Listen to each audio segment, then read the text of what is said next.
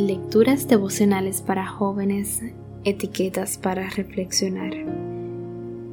Cortesía del Departamento de Comunicaciones de la Iglesia Adventista del Séptimo Día, Gascue, en Santo Domingo, capital de la República Dominicana. En la voz de Maciel Jiménez. Hoy, 3 de abril de 2021, las hormigas, pueblo no fuerte. En Proverbio 30, versículos 24 y 25, leemos. Cuatro cosas son de las más pequeñas de la tierra, y las mismas son más sabias que los sabios. Las hormigas, pueblo no fuerte, y en el verano preparan su comida. Los sábados de este mes leeremos un poco más acerca de esta lista de las cuatro cosas que Agur, hijo de Jaque, pronunció. Lo primero en la lista son las hormigas. Hay unas 14.000 especies. Viven en colonias u hormigueros que pueden variar en tamaño y poder, pero que se caracterizan por su gran organización la forma en que las hormigas dividen el trabajo, se comunican y resuelven problemas, las hace únicas en el mundo. No es de extrañar que hayan servido de inspiración y ejemplo para muchos humanos que, admirados, ven en estos seres infinitamente más pequeños actuar con determinación pase lo que pase.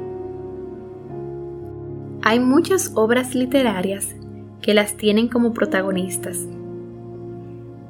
Como son tan diferentes según la parte del mundo que habitan, desconozco la referencia exacta que el escritor hace con relación a su falta de fuerza.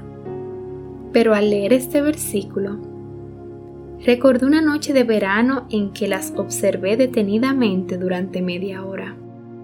Era medianoche Hacía calor y no podía dormir. Decidí salir. Ellas se paseaban por mi vereda como si fueran las 5 de la tarde. Vi a varias pasar haciendo alarde de su fuerza, cargando hojas que las triplicaban y hasta cuadruplicaban en tamaño. Me imaginaba haciendo yo lo mismo y me daba risa solo pensarlo. Realmente es admirable cómo colocan de alguna manera esa pesada carga sobre su cuerpo. Pero había una que intentó durante 10 minutos hacer un trayecto y no lo consiguió. Se caía de costado una y otra vez por el peso de la hoja que había elegido.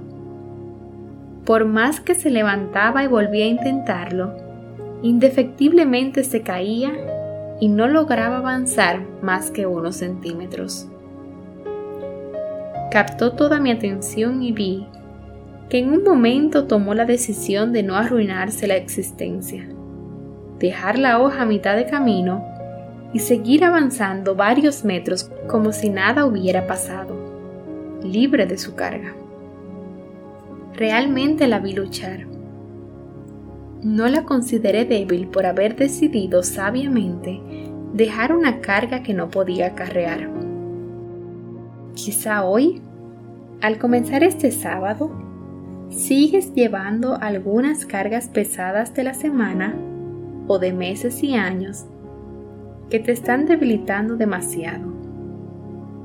Jesús te invita a dejar tu carga a sus pies está bien que a veces nos reconozcamos como pueblo no fuerte también.